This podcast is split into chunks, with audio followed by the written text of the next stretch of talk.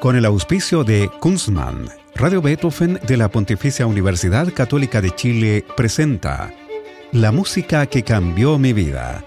Una conversación sobre los momentos reveladores del arte musical que han marcado un antes y un después en la formación de una persona. Conducción y producción, Gonzalo Saavedra. Hacer una cerveza craft requiere de tiempo, maestría, ingredientes de primer nivel y mucha pasión. Por eso en Kunstmann llevamos 30 años haciendo lo que más nos gusta desde la ciudad que nos vio nacer, Valdivia.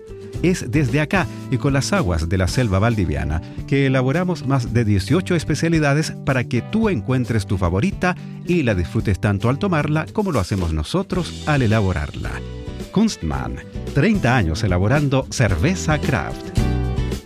¿Cómo están? Bienvenidas y bienvenidos a este programa de conversación y música en el que nuestros entrevistados comparten sus intimidades musicales, las experiencias que los han marcado, porque un compositor, una obra, un intérprete han supuesto un antes y un después en sus vidas. Hoy estamos con la voz por excelencia de esta radio, la radio Beethoven, don Patricio Bañados. Es un honor tenerte en la música que cambió mi vida. Bueno, para mí es un agrado y espero estar a la altura de las preguntas. claro que sí, por supuesto. Muchas gracias. Patricio Bañados Montalva nació en Santiago en 1935, lo que significa que en julio de este año cumplirá 87 años, muy bien llevados, como comprueban a diarios los auditores de esta radio, y además con la voz impecable. ¿Cuál es el secreto, Patricio?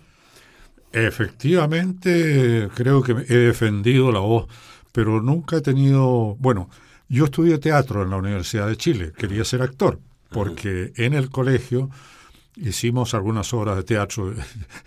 Yo hice una versión de Hamlet, pero que era como en chacota. Y entonces en, la Escuela de Teatro de la Universidad de Chile nos enseñaron un poco a trabajar la voz. Y luego empecé muy pronto en, en, la radio y creo yo que el hecho de trabajarla la mantiene también, ¿no? Claro, claro.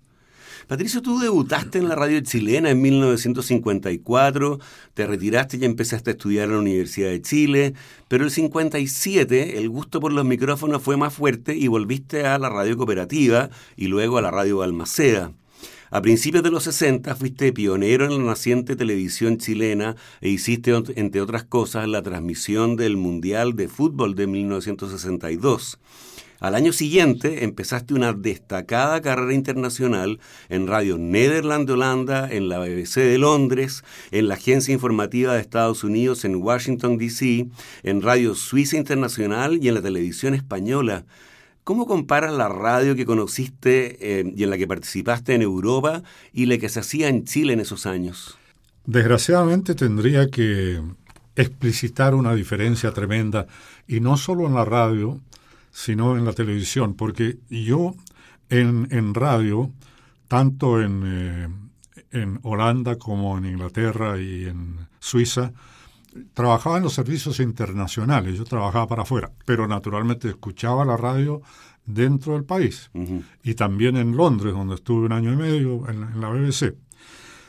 Pero a lo que me, me gustaría referirme, si, si no te incomoda, es a la televisión. Porque cuando se fundó la televisión aquí en Chile, el presidente era don Jorge Alessandre, un hombre culto. Tengo entendido que le gustaba mucho la ópera, las, las operetas también. Entonces él dijo, este es un instrumento de comunicación, la televisión, tan importante que lo vamos a entregar a las universidades. Y solo otorgó permiso para transmitir en televisión a la Universidad de Chile y a la Universidad Católica. Años después, el presidente Eduardo Frei que era un hombre también culto, imbuido de, lo que significa comunicarle a un país, creó Televisión Nacional con la misma intención, que fuera una especie de BBC de Londres. ¿Cuál era la diferencia? En Holanda, país riquísimo, cuando yo llegué, había un solo canal de televisión y transmitía una televisión seleccionada, documentales, de vez en cuando una película de calidad, debidamente promocionada, programas así livianitos tenía uno solo que era el show de Dick Van Dyke, que todos lo esperábamos porque era muy simpático, pero en general era una televisión seria y la gente decía la tosa. Claro, porque comparado con uno que le da todas películas de vaqueros y, Dick Van Dyke y el show de la no sé cuánto, efectivamente es más distraído. Pero yo no puedo dejar de preguntarme si efectivamente las universidades, los que estuvieron a cargo de la universidad, hubieran seguido el plan de don Jorge Alessandri o de Eduardo Frei Montalva, yo creo que el país pudo haber tenido una educación que hoy día no somos capaces de aquilatar porque no la tuvimos. Es una educación cívica. Si no se trata de estarle dando lecciones, que la batalla tal fue en tal parte, que, entre paréntesis, yo creo que eh, la historia se enseña muy mal. Fechas y el concilio de Trento, y uno no sabe nada de eso. En, lugar de globalmente decir, mire, esto pasó así. Estos fueron los fenómenos que fueron moldeándolo. Entonces, eh, mi experiencia en, en, cuanto a la televisión que viene Europa en eso es una lección que no se me olvida y que tratamos de hacerla cuando empezamos aquí en televisión. Pero muy pronto apareció el auspicio comercial y, y los programas que ahora llaman programas de entretención. Yo los llamo programas de distracción. Son para distraer a la gente. Y por último, que haya algunos. Pero eh, por mi paso por la televisión yo siempre traté de que hiciéramos, por ejemplo, el, Gran Jurado, un programa en que se interrogaba a personas sobre personalidades ilustres, sobre ciclos históricos, sobre música, sobre pintura, y se escuchaba la música y se mostraban las pinturas y el concursante tenía que responder. Hice un programa sobre la ruta de O'Higgins, a dónde vivió, cómo se formó, qué sé yo, Bernardo O'Higgins, visitando los lugares. En fin, siempre traté de hacer eso, pero mm. no duraba mucho porque porque a los, a los propios compañeros de trabajo no les gustaban esos programas. Mm. Ellos querían tener a Julio Iglesias y a la, no sé cuánto, a las cantantes, no las conozco bien, eh, chilenas, la, bueno, eh, a mm. eso, a los, a los astros, el pollo fuente, eh, que no tiene nada de malo, por favor, que nadie vaya a decir que estoy hablando contra el pollo fuente. claro. Lo que digo es que los equipos de producción con ellos querían estar. Y, con los cómicos, Jorge Romero Firulete en esa época, eh, que, era, que, era, un excelente cómico. Mm. Así como el Coco Legrand, a mí me encanta el Coco Legrand. Pero ese era el, el tipo de programas que querían hacer en desmedro de programas con algún contenido educativo en el verdadero sentido de la palabra, de que somos una sociedad, que tenemos que respetarnos, que no podemos tirar un papel al suelo, que, que, no somos enemigos por pensar distinto, que pensar diferente es, lo más natural que existe. Y, y, hay que conversar porque además uno aprende, a veces no sabía, como no ha escuchado al otro, de repente el otro le, le, abre espacios, eh, luminosidades. Eh, bueno, Perdona si te estoy dando una, no, está bien, lata. Está bien. Eh, tú volviste a Chile a mediados de los 70 eh, y te encontraste con un país que está en plena dictadura cívico-militar. Te viste marginado de los medios, pero hiciste algunos programas en Televisión Nacional de Chile. ¿Era difícil dar las noticias en esa época de un férreo control informativo, sobre todo en televisión? Yo estuve tres años en Holanda Luego un año y medio en la BBC y volví a Chile. Estuve un tiempo en Chile, pero ahí me contrató a Estados Unidos. Y, después, durante la Unidad Popular, me ofrecieron un trabajo en Suiza que era impagable en Berna. Así es. Y volví justo un año después del golpe de Estado. Entonces llegué a Televisión Nacional, porque ahí estaban mis amigos, Gonzalo Bertrán, eh, Pedro Carcuro, César Antonio Santi, era la gente que yo conocía. Y apenas volví, me tomaron inmediatamente. Pero empezaron las presiones para hacer programas de corte favorable a la dictadura. Eh, yo estaba recién llegado y me acuerdo por lo menos uno que me pillaron distraído porque me llamaron a la casa, que fue urgente, y era un programa sobre una gira que había hecho Pinochet al sur de Chile, que se yo. Leí eso, pero después me negué terminantemente. Querían que yo fuera el lector de las noticias, yo nunca leí las noticias Ah. en, en el, en Televisión Nacional. Y cuando dije que no, contrataron a Julio López, que fue la voz del, del noticiario durante mucho tiempo. Esto me traía problemas a cada rato. Y de ahí cometí el error horrible, todos los cometemos, de irme al canal 9 de la Universidad de Chile, que pasó a ser 11, porque ahí me dijeron que fuera a leer noticias, pero que iban a ser muy distintas las noticias. Y yo, el tonto, piqué. y empiezo a leer las noticias y era la misma cosa. Y ahí entonces dije, no, yo esto no lo leo. Me pasaron una noticia muy ofensiva hacia, hacia la oposición y específicamente hacia Eduardo Frei, cuando se hacía una reunión en el Teatro Caupolicán. Y yo la leí como una, me salté todas las partes ofensivas, leí una, una noticia muy plana. Se está celebrando en el Teatro Caupolicano una reunión de los partidos de oposición y ha hecho uso de la palabra el expresidente, el señor Eduardo Frei Montalva. No le agregué todo lo que venía ahí, que decía, repitiendo las mismas monsergas que han llevado al país al comunismo, y me echaron.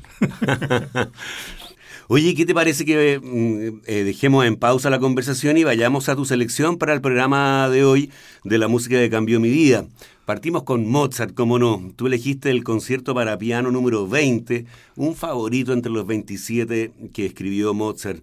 Este fue compuesto y estrenado por el mismo compositor en el, en el piano en Viena en 1785. Tú, Patricio, pediste específicamente el movimiento central de este concierto que está marcado como romance y que es en realidad un rondó a cinco partes. Y tú me decías que te gustaba el comienzo de este movimiento, que es muy calmo, muy dulce, con el piano solo, pero no lo que pasa después, que es harto más tormentoso. Efectivamente, porque eh, el piano empieza casi con una canción infantil, digamos, ¿no? Tan, tirarirarir. Bueno, ya la vamos a escuchar.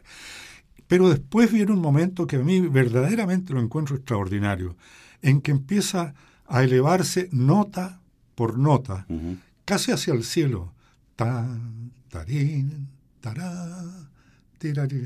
Y hay eh, pianistas que cometen el error de meterle una, una fioritura a eso, sí. en circunstancia que cada nota es, es un peldaño hacia arriba. Eso no se debería hacer nunca. Entonces, eso me encantó. Ahora, después cuando entra la orquesta, entra con algunos vientos un poquito, no, no voy a decir desafinados, pero un, un poquito como fuera lugar. Y entonces ahí se desarregla. Pero el movimiento termina muy bien porque lo va matando lentamente Mozart. Uh -huh. Tin, tan, taran, tin, tan, taran. Claro. Y desgraciadamente el maestro para el concierto 20 de Mozart, Walter Gieseking, no ha sido posible para mí volver a encontrarlo. Pero nosotros lo encontramos. Ah. Y vamos a escuchar entonces el comienzo calmo de Romance, segundo movimiento del concierto para piano número 20 en re menor, que es el 466 de Wolfgang Amadeus Mozart. Y tal como te anunciaba, la versión es del pianista alemán de origen francés, Walter Gieseking, eh, con, en una grabación de 1956 con la Philharmonia Orchestra dirigida por el austriaco Hans Rosbaud. Fantástico.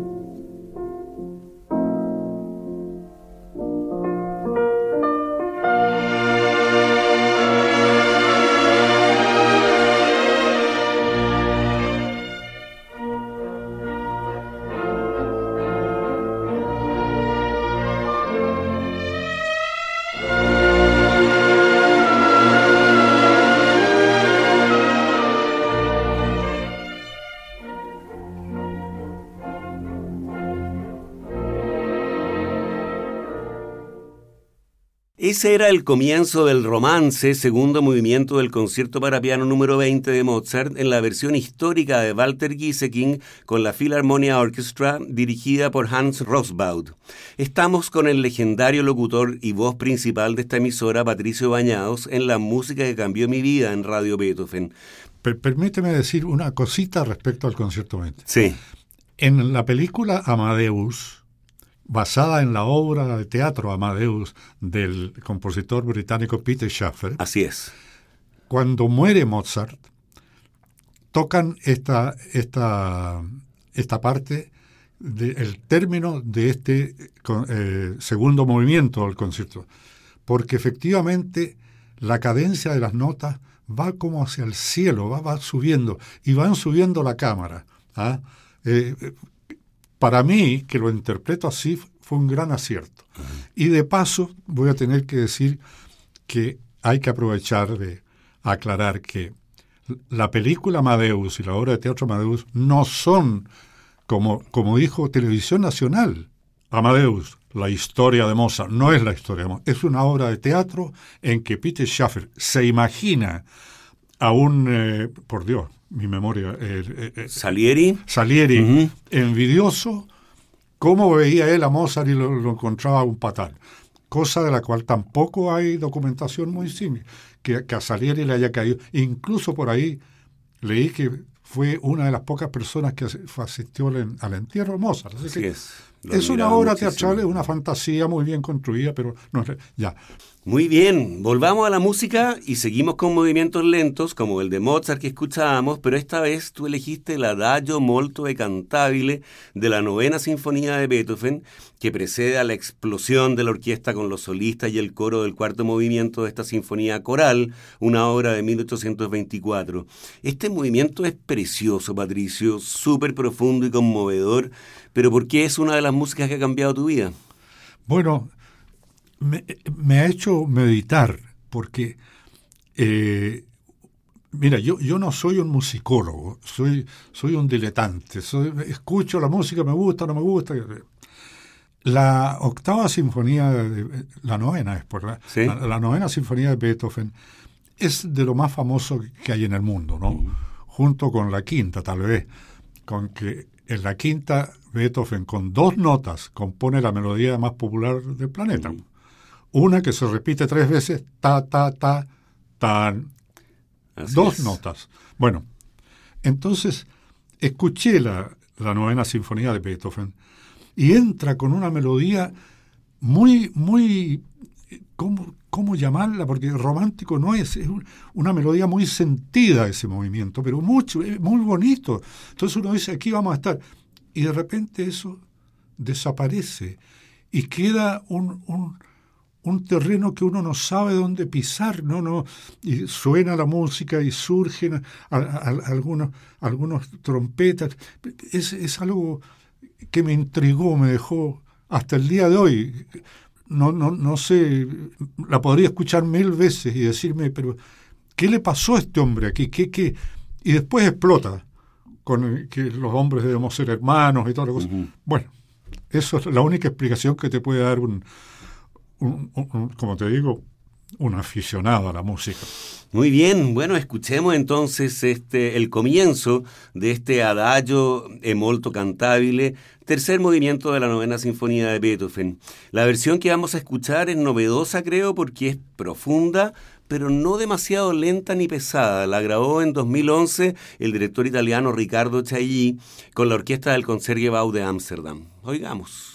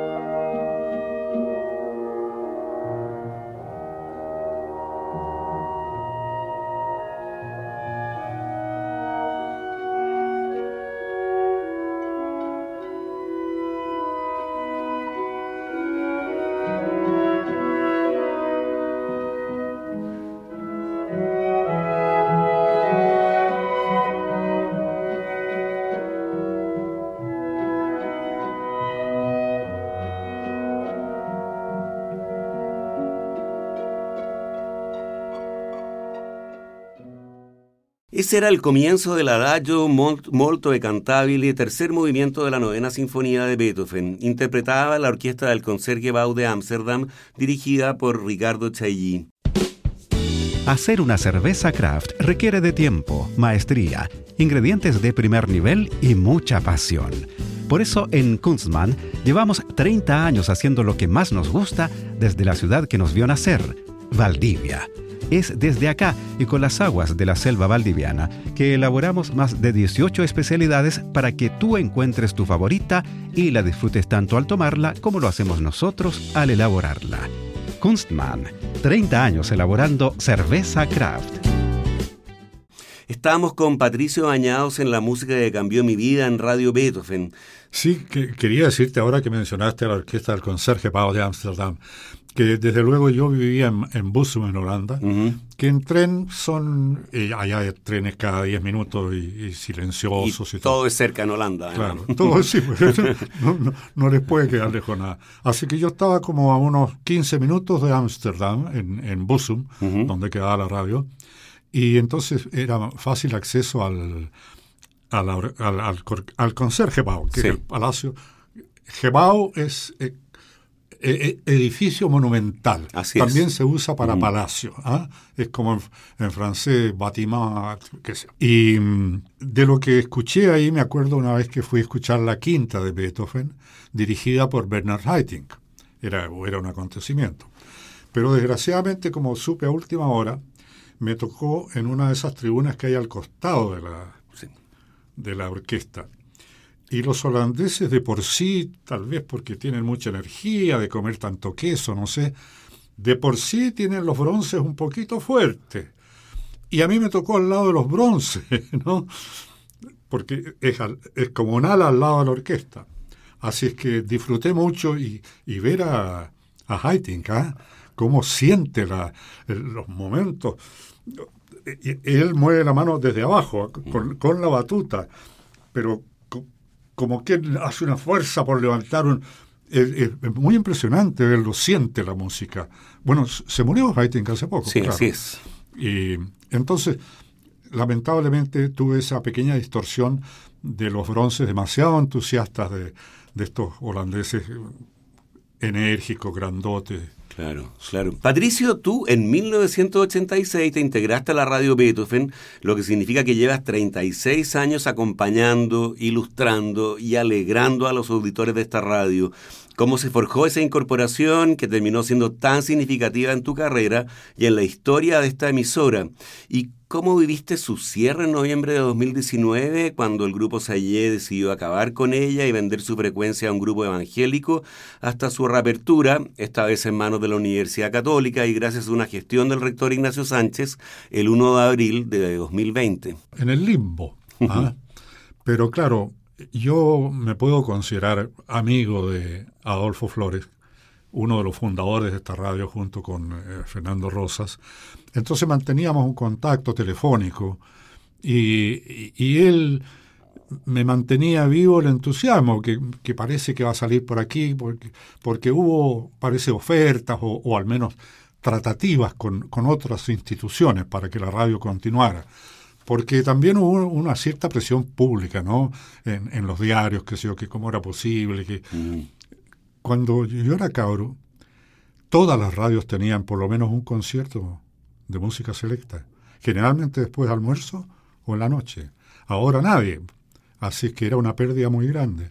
Así que ahí viví en la incógnita hasta que Adolfo me comunicó que salíamos de nuevo al aire y con el auspicio de la Universidad Católica, Genial. Oye, ¿qué te parece que volvamos a la música y cambiamos de registro porque la siguiente obra que Patricio Bañados eligió como una de las músicas que le han cambiado la vida es el concierto para piano número uno en si bemol menor, opus 23 de Piotr Ilyich Tchaikovsky, una partitura de 1875 que prácticamente desde su estreno ha recibido el favor de los intérpretes y del público.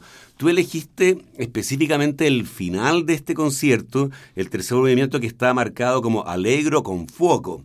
Me decías que Tchaikovsky prepara sus efectos como si tomara una hebra, la desarrollara y la hiciera explotar. ¿Cuál es la historia con esta música? Bueno, mira, a mí en general me gusta que, no que me engañen, pero que me preparen la cosa, ¿no es cierto? Está todo así, bueno, como lo de Lorenzoli, porque está diciendo que sale con un chiste. Entonces, me gusta que, que viene, que no viene, que no es, ¡pum! Y, y Tchaikovsky, eh, al final de ese, de ese último movimiento, empieza la orquesta por un lado, por otro lado, es como si fuera tomando un hilo de un lado, un hilo del otro, y todavía no se arma el tejido hasta que se arma ahí y queda dice uno, viene la explosión y efectivamente viene la explosión. Soy medio cowboy para escuchar la música. y ahí explota, ¿no? Bueno. Muy bien, bueno, escuchemos entonces los últimos minutos de este Alegro con Foco, que termina con la indicación Alegro Vivo del primer concierto para piano y orquesta de Tchaikovsky. Interpreta la pianista argentina Marta Argerich y la Orquesta Filarmónica de Berlín dirigida por el gran Claudio Abado en un registro de 1996.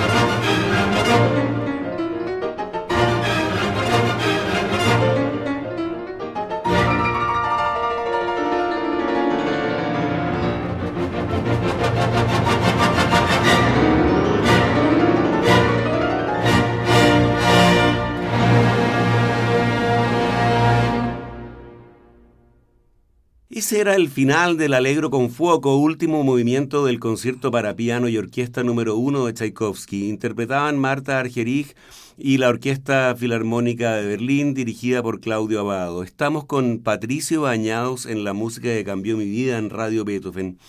Oye, Patricio, yo en una entrevista previa te escuché decir que uno de los secretos de tu locución, de tu conducción en la radio, es tratar al auditor de usted, como si fuese un individuo, y no de ustedes, como si se tratara de un colectivo. ¿Por qué? Oye, pero tú eh, eh, estás destruyendo uno de los secretos de, mi carrera. No, porque es verdad. El, el que está escuchando es una persona. Porque ustedes ¿Y para dónde salió eso? Un disparo al aire. Pero uno está en su casa y le dice, y usted va a tener la oportunidad de... Sí, yo. Uno, le está hablando a una persona, aun cuando haya cinco personas sentadas escuchando. Uno le está hablando a una persona. Y yo siempre uso por eso el, el singular. Ajá. Muy bien. Bueno, nos cambiamos nuevamente de registro porque la próxima obra que eligió Patricio Bañados es la Tocata y Fuga en Re menor, catálogo de las obras de Bach 538 de Johann Sebastian Bach. Esta es una pieza originalmente escrita para órgano, pero ha tenido toda clase de versiones para distintos instrumentos y conjuntos y también para gran orquesta como la que hizo Leopold Stokowski y que fue incluida en la película Fantasía de Walt Disney. ¿Por qué esta es una de las músicas que ha cambiado tu vida? Es así que cambió mi vida porque yo, yo estaba bastante chico y escuchaba en la, en la radio radioteatro. Y había algunos radioteatros tétricos del, del Conde Drácula, no sé qué sé yo. Y, ahí, pues por Dios, ¿cómo puede la música transmitir tanto? A cada uno le transmitirá lo que quiera, pero es indudable que, mira, hay una cierta música que te hace marchar, que no, no la pensarías de otra manera. Y hay, hay, otra que te hace danzar. Y esta, pero qué espanto. No, eh, y, y, es pintada para el, eh, eh, para el órgano. Claro. ¿sí? Entonces, a mí desde chico me, me estremecía eso y, y, pregunté alguna vez que y me dijeron en un trozo de música clásica que hasta ese momento yo lo único que entendía en la radio eran a los cuatro vasos y una cosa así. Claro. Bueno, escuchemos entonces la tocata y fuga en re menor de Bach. Interpreta el célebre organista inglés Simon Preston.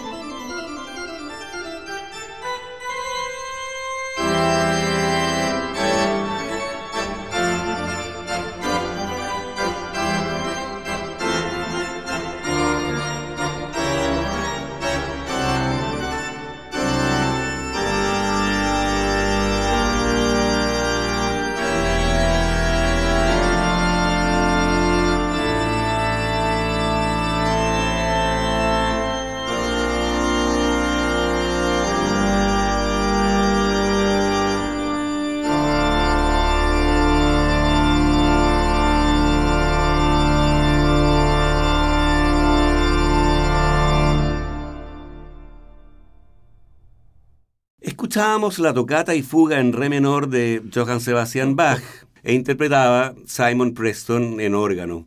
Estamos con el destacadísimo locutor Patricio Bañados, la voz emblemática de Radio Beethoven en la música que cambió mi vida. Y para el final, una suerte de joyita española, una pieza también de gran virtuosismo y que goza de una justa popularidad. Se trata de Recuerdos de la Alhambra, del compositor español Francisco Tárrega, nacido en Villarreal, Castellón, en 1852 y que murió en Barcelona en 1909. Recuerdos de la Alhambra fue escrita en Granada en 1896. ¿Por qué eliges esta pieza, Patricio, como una de las que ha cambiado tu vida? Yo cuando llegué a Holanda tuve la suerte de que en la sección de aula castellana de la Radio Nederland había solo españoles. Yo fui el primer sudamericano elegido. Y entré en contacto con, esos hombres cultos, porque dos de ellos eran refugiados de Franco y hacían clases en la universidad. Y empecé a conocer a España, y, y luego fui de vacaciones a España apenas pude, y la verdad es que me he transformado en un hispanista Tuve un gran profesor hispanista en la universidad que fue don Jaime Izaguirre. él, él nos pintó con una elocuencia que uno no, es capaz de reproducir.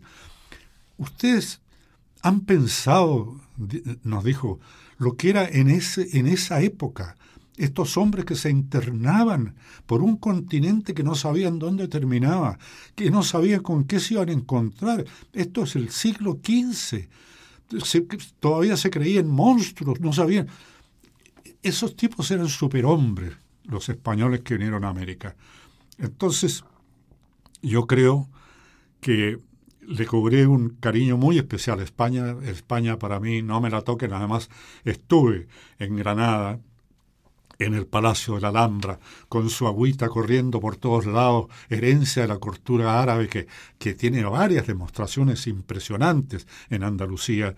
Eh, después, años después, estuve en Sevilla, en el barrio de Santa Cruz, pero si eso es una maravilla, eh, eh, no, no haber ido ahí.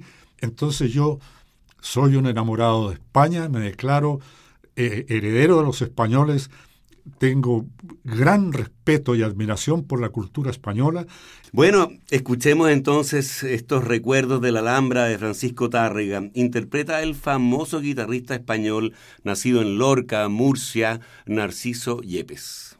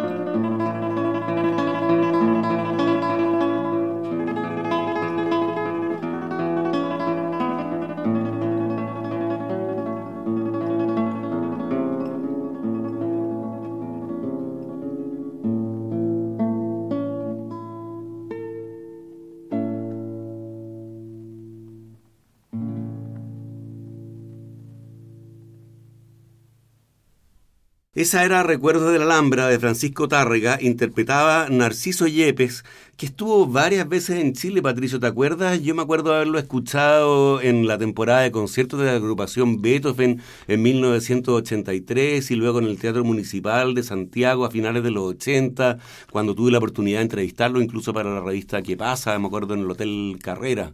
Bueno, me dejaste mm. desarmado. ¿no? yo, yo recuerdo haber escuchado a, Andrés Segovia en, en, Europa un par de veces y, le hice una pregunta muy desafortunada porque le, dije, ¿qué opina usted de la guitarra eléctrica? ¿Qué te dijo? hombre, pues hombre, que... es que los españoles, a mí, yo soy hispanista, soy...